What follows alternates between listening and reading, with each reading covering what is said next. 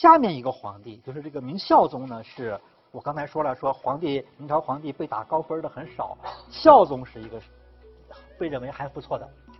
呃，那个孝宗呢，就是他这个呃这个宪宗，这个宪宗这个这个和孝宗他他们这个父子关系呢也是很麻烦的，因为他那个宪宗的那个万贵妃年纪大了，他已经不能生孩子，但是他见到谁的生孩子就要把人家给干掉，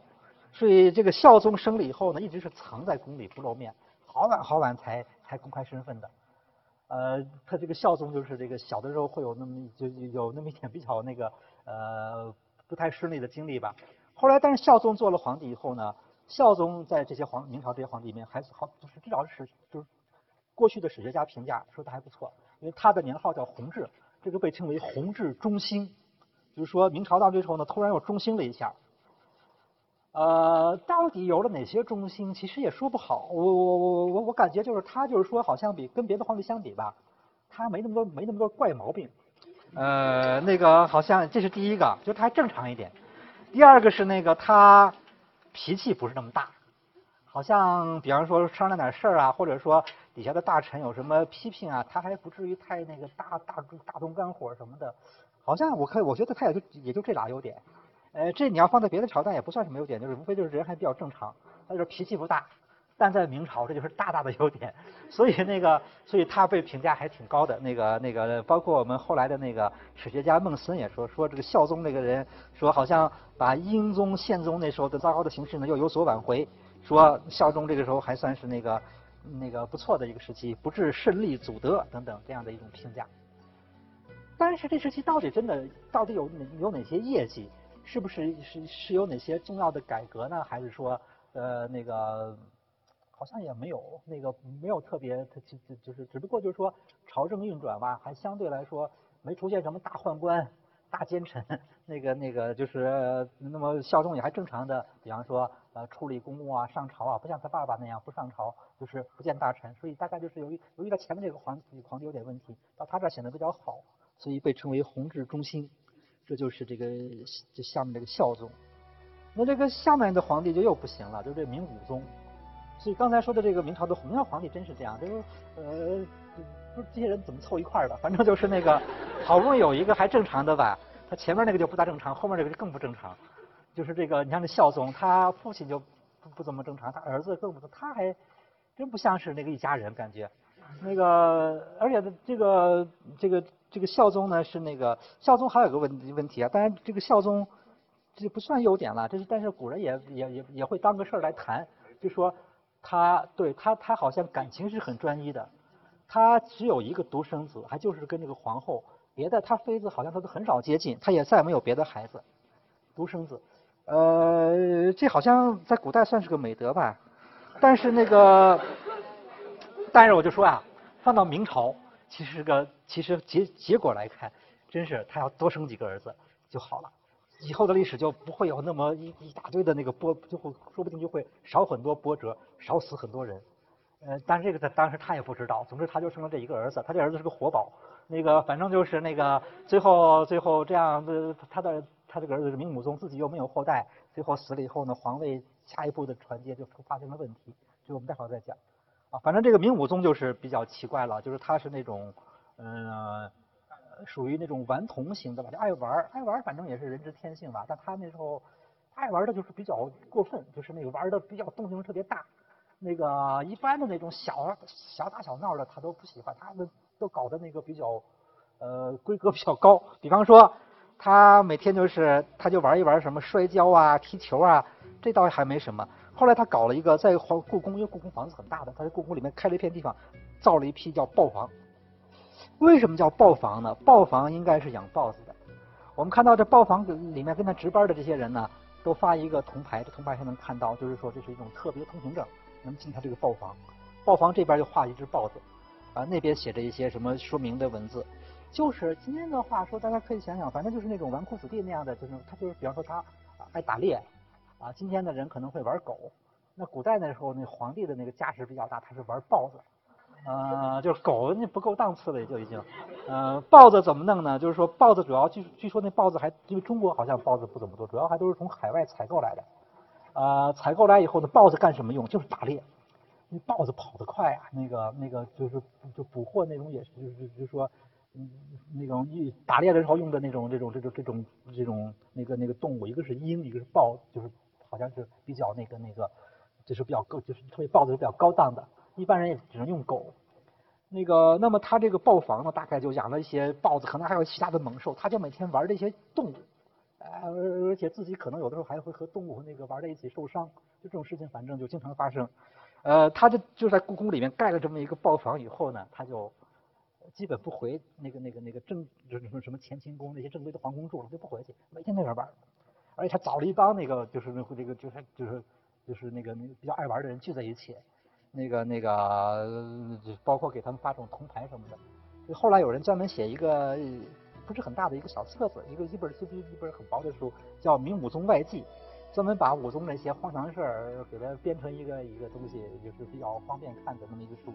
呃，明武宗呢，那个事儿比较多，可以讲是比较多，就是就属于个，就说一个是说这个人呢，他喜欢那些就是那种呃异域的文化。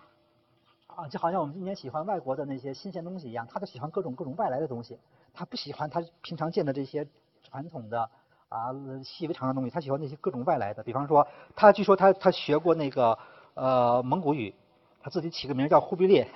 嗯 嗯，呃他又学过那个，他又大概又又和一些伊斯兰教的人，呃就是一些穆斯林那个接触比较多，他也习惯吃，就是也也跟人家吃那个回民那些饭。然后他自己也取了一个，好像也取了一个回族名字。他又去研究喇嘛教，他自命为大宝法王。他后来给自己加了一个很长的称号。我们都知道他加过一个，给自己加过威武大将军。但他还加过，在之前他加过一个叫做大庆法王什么什么什么佛，做了一个叫天字一号的金印。因为在古代编号都是按千字文编的，千字文第一个字就是天地洪荒，天的第一号就这，就是一号印，铸这么一个金印。根据当时的朝鲜，朝鲜的那个那个人记载说，当时的因为明武宗爱玩嘛，老出去，说他出去的时候带好多那种少数民族人和外国人，他带达达就是蒙古人，带回回大概就是那个那个那个穆斯林，带佛朗机，佛朗机如果这个准确的话，应该说的是欧洲人了，因为当时欧洲人已经有黑藏路已经开了，有到中国来的了，如果有的话呢，就是很早他就注意到这些人，他还带什么战城，就是越南那边的喇嘛，就是那个。西藏那边的这些这些喇嘛教的人，他他经常带好多这样的人出去，带人出去，他同时就要和这些人呢，或习其言语，或观其技言，啊，或者跟他们学点这个这个外语啊，少数民族语言啊，或者是研究他们，注意观察他们的生活方式、生活习俗。就他是一个很好奇的人，嗯，不喜欢那种循规蹈矩的那种那那样的一种生活，他就喜欢这种这种这种呃那个看上去比较怪的、不太正常的、很少见的这样的一些东西，他都很喜欢。据说他会还还还会梵文，这个好像是就是好好有资料说他会梵文，那这挺厉害的。你想梵文一般人可是不会的，我们北大也只有已故的季羡林 是是先生的少量人会梵文，那他是不会的。这个明武宗是有意思一个人。那么有有有几个资料，比方说他他他有这么就是在在在他在位前期呢，他是那个新任就是宠宠宠信一个宦官刘瑾。但是后来呢，那那个刘瑾因为宦官内部斗争就被攻倒了，他就把刘瑾给杀掉了。杀掉以后呢，但是他他的那个朝政并没有改变，他还是接着那个那个那个。他后来他就接下来宠幸的几个人呢，倒不是宦官，而是一些他就是一块玩的朋友。反正就是他呃玩的比较厉害。他玩的比较厉害呢，他是这样，呃有这有几个资料，就是都是在他在位中期上给他的那个那个奏书。这这这几个资料都在说一个什么问题呢？就说，就他是那个那个每天玩到很晚，然后呢就是晚睡晚起，完期以后怎么办呢？第二天上朝，他也不说不上朝，他是很晚才来上朝。那哎，就说等于让那些按你你按照那个那个一般的作息作息时间表，上朝都是一大早，大臣都来了，跟他等着呢，一等就一天，然后他就他也不露面，他也不说不上了，他他有的时候会说不上，有的他不说不上。他就是很晚很晚，太阳落山，他突然来了，然后就是他他如果不说不上的话，那些人不敢走。那么特别是有几回是那种不是一般上朝，是那种大的那种礼节性朝会，像元旦啊，那个就是那种呃皇帝生日，就是那种规模很大的人很多的大朝会，在这个时候呢，他也还是这样，他也不打招呼，也不说不搞，结果让人家一站一一白天。最后呢，到晚上他来了，啊，最后后来这个事情就引起了大家的激烈的批评，就说你你来的晚不要紧，说把把我们这些这些人累这个累得够呛，说是自招致木积馁困背，又说军事每疲于消腹，成功或至于待兴，搞得披星戴月，就是这一一耗就一天到。那个星星都出来了，一天没吃东西，你看那是很惨的。据说有一次，大概就是说有一次，就是说散朝之际，喧呼柔剑，甚甚者元旦之贺，见死立誓，就是大概是一次那个春节时候的一个一次很规模很大的朝会，他不露面，一直让人家耗了一天，耗到晚上了，一快这个天太阳下山了，他才来了。最后这个活动算是搞完，搞完以后呢，太晚了，这人都是那个饿了一天，就急着回家。那天又黑，散的时候难免就就发生了那种拥挤踩踏现象，最后就据说把把把一个那个卫兵给踩死了，真出这个事儿了。所以在当时那个就明武宗的这些非常行为就已经引发很多的批评了。那个那么呃那么在他的在位后期，就是他开始他他找到一个比较那个谈得来的朋友叫江彬。呃，这个人呢，后来被明史他死，当然武宗死了以后，江彬就很快就被杀掉了。呃，他在明史里面呢，被被列入宁信传，就他是一个就就是属于皇帝的一个佞臣，就是靠会玩能陪着皇帝玩，能跟他玩出新花样，所以才得到皇帝的那个宠幸的这样一个人。这个江彬啊，《江彬传》里面就讲讲这段事情比较多。江彬是个军官，是个军人，就是那个好像还挺挺勇敢的，也打仗受过伤。不知道什么，反正是什么原一一个特殊机遇，他反正是见到了这个明武宗，谈兵地前，地大悦，一下就把就说跟他聊一聊军事，一下子就明武宗特别欣赏他，就把他提起来了。然后呢，就和他一直在报房里面，呃，那个就是这个这个这个同吃同住这样。这个江彬因为是个军官，所以他出的主意都是那种玩都是玩军队，那个调了好多军队进京，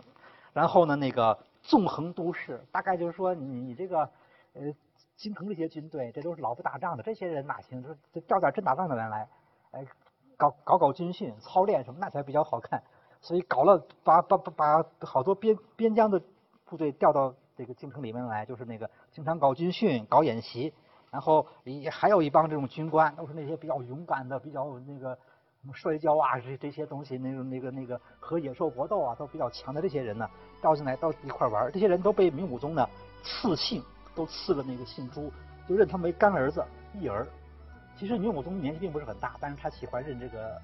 儿子，认了一些啊。那么给他们这些干儿子都专造了那个、那个、那个、那个、那个住的地方，呃，那而且搞军训的话呢，这个明明武宗亲自训练一批宦官，反正就是他们据说是军训每天搞得热火朝天，呃，整个北京城都能听见呼噪声大九门，完全就是那个。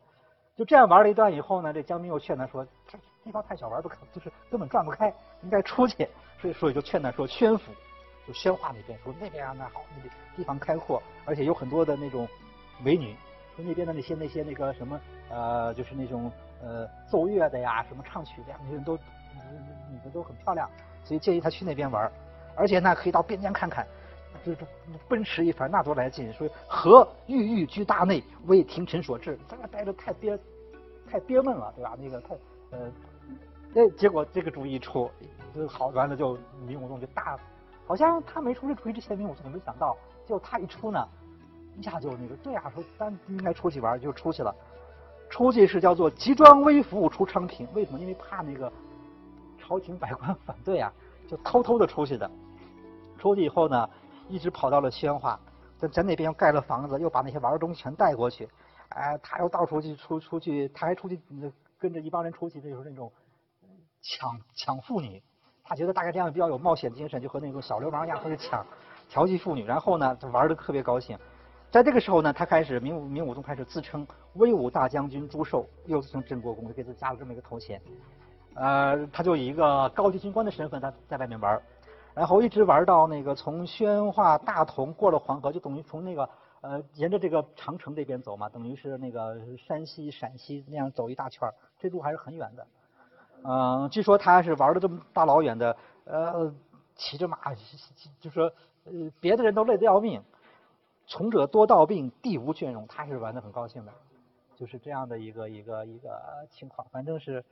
这个明武宗是就是就说那种皇帝爱玩啊，是历历朝都有的，爱玩也是人之天性。但是玩什么，玩到什么那个那个规模，真是不太一样。他是这这个是比较厉害的。那么后来呢，我们就知道他其实活得并不长。后来就他去西边玩一圈，他以后就要去南边玩一圈。去南边呢，当时就是呃呃一开始是受到抵制的，因为他去西边玩了一圈以后呢，他想去南边，他就下了一个手谕，就是让他自己以祝寿的这样的一个名义巡视两极山东。两极山东就是说北京、南京，就是就是要到南边走一圈，南京山。这个等于是以皇帝身份下下下令说，我现在派这个祝寿这个人到南方去巡视，大家都看了以后都不知所云，都觉得这个很荒唐。那个都知道是他自己，但是又觉得自古以来没有这么干的。你要想去，呃，反正就是说觉得呃不可不可理解，就所以当时大家都集就引发了那个众怒了，集体的去抗议。那么后来被打死了。十一个人，就就是一一共集体挨打一百四十六人，打死了十一个人。在这过程当中呢，当时有一个藩王叫宁王朱宸濠就谋反了。这这这个这明朝藩王谋反是有过那么几个，这宁王是真有这么一个人。但是这个宁王其实很快被镇压了，但是那个武宗觉得这个这是个借口，所以他就以这个大将军的名义，他要去南征。呃，其实当时呢，那个。叛乱已经被镇压，但是那个他不公布，公布了他他就不好去了。这样的话就那个那个去了，去了以后呢，他路上出了好多，发了很多很奇怪的命令。比方说，突然下命令说禁止民间养猪。为什么禁止养猪呢？他是有这样的一个理由的。呃，他说那个呃，因为他是属猪的，猪是他的本命的年的那个他属猪的。另外呢，他又姓朱，所以呢。他说：“你们这民间都养猪，还把猪杀了吃，很不好。”他说：“现在下令开始，禁止养猪。首先是禁止杀猪，